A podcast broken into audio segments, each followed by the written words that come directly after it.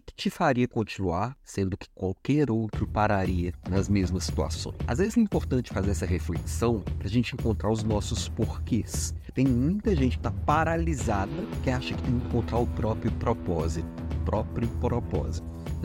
Às vezes é difícil, quase um trava-línguas, né? Porque se fantasiou muito sobre essa palavra propósito, se fantasiou muito sobre ter que achar uma poesia, um significado gigantesco naquilo que faz. Eu não posso, não posso ter um propósito pequeno, eu tenho que transformar o mundo. E aí, se eu só acho que eu sirvo para uma coisa, ou se eu acho que eu só mereço alguma coisa, eu travo na minha crença do merecimento e essa crença do propósito maior.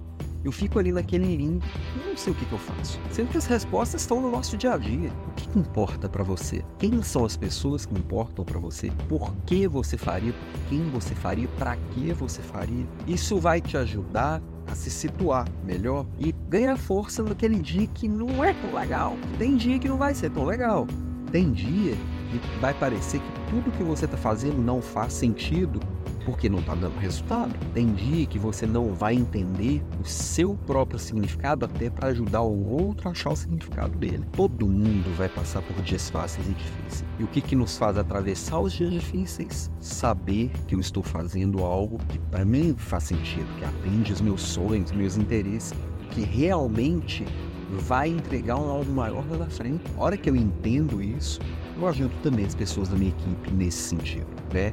E eu tô falando assim, não só de encontrar aquele significado que para mim faz sentido. Não, geralmente a gente vai encontrar esse tal desse propósito, essa, essa tal dessa paixão durante o processo, enquanto a gente está executando. E o que está acontecendo? Como a gente está num mundo que a fragilidade, o medo, eles são muito salientados, as pessoas têm muito medo de se machucar, têm muito medo de machucar o outro muitas vezes se machucam muito fácil, essa experimentação ela vem acontecendo com o freio de mão puxado. Eu já entro numa relação assim, se não der certo, eu termino.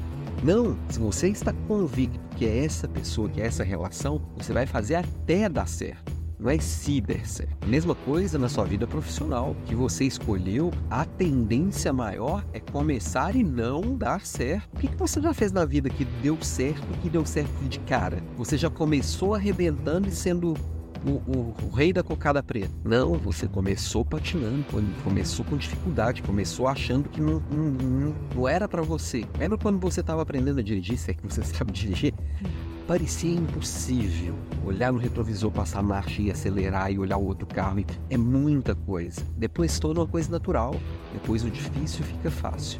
É assim que a gente se torna bom em qualquer coisa. A gente enfrenta o difícil até o difícil ficar fácil. Alguém olhar de fora e falar assim: ah, parece fácil. Só que você tem que encontrar significado. Não é sair fazendo tudo que aparece. É colocar foco na coisa certa. É dizer não para todas as outras distrações. Não para tudo quanto é ruído que for aparecendo. É fácil? Não, não é fácil. É simples, é bem simples. Sim, eu vou fazer isso. Tudo que não for isso é não. Só que para isso você tem que parar, pensar, refletir, escolher. Ou foi a última vez que você fez uma reunião consigo mesmo? Para poder olhar se o que você está fazendo faz sentido.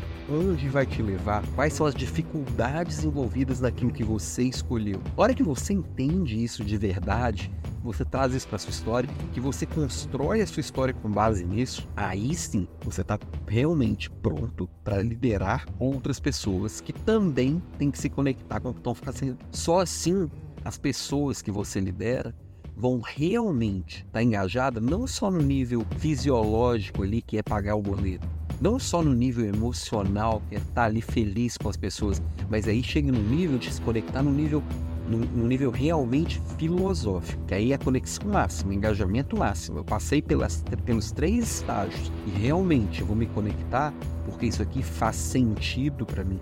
Isso aqui realmente se conecta com o meu crescimento pessoal, com o meu desenvolvimento, com eu me tornando alguém além do que sou hoje, com eu fazendo além do meu potencial. Aí a coisa ganha outro, outro nível. Aí a pessoa não vai te trocar por causa por 100 reais a mais de salário. Aí a pessoa não vai mudar porque tá chateadinha com alguém do trabalho. Coisa muda de figura. Tá sentido para você? Eu acho que é um olhar bem importante para todo líder de equipe e tudo isso também vai ajudar no que nós vamos falar hoje à noite no nosso Leader Class sobre feedback. Hoje eu vou trazer uma estrutura de feedback com passo a passo. Tá imperdível essa é, receitinha de bolo, embora não seja um bolo feito sobre receita. Vou te dar o método para você dominar o método, depois mudar evoluir o método, fazer muito melhor do que o que eu vou te passar hoje. Mas a base vai estar aqui hoje à noite, tá? E o que, que tem a ver, o que eu tô falando tem a ver com, com, com o feedback? Na hora que você entende isso, você começa a trazer o feedback para o outro e começa a envolver o outro, começa a envolver a equipe com base nesse olhar.